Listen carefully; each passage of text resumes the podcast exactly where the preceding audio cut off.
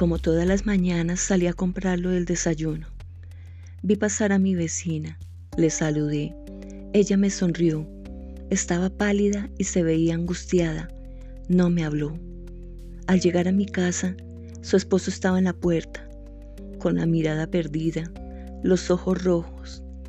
Con voz entrecortada me dijo, Elizabeth murió anoche.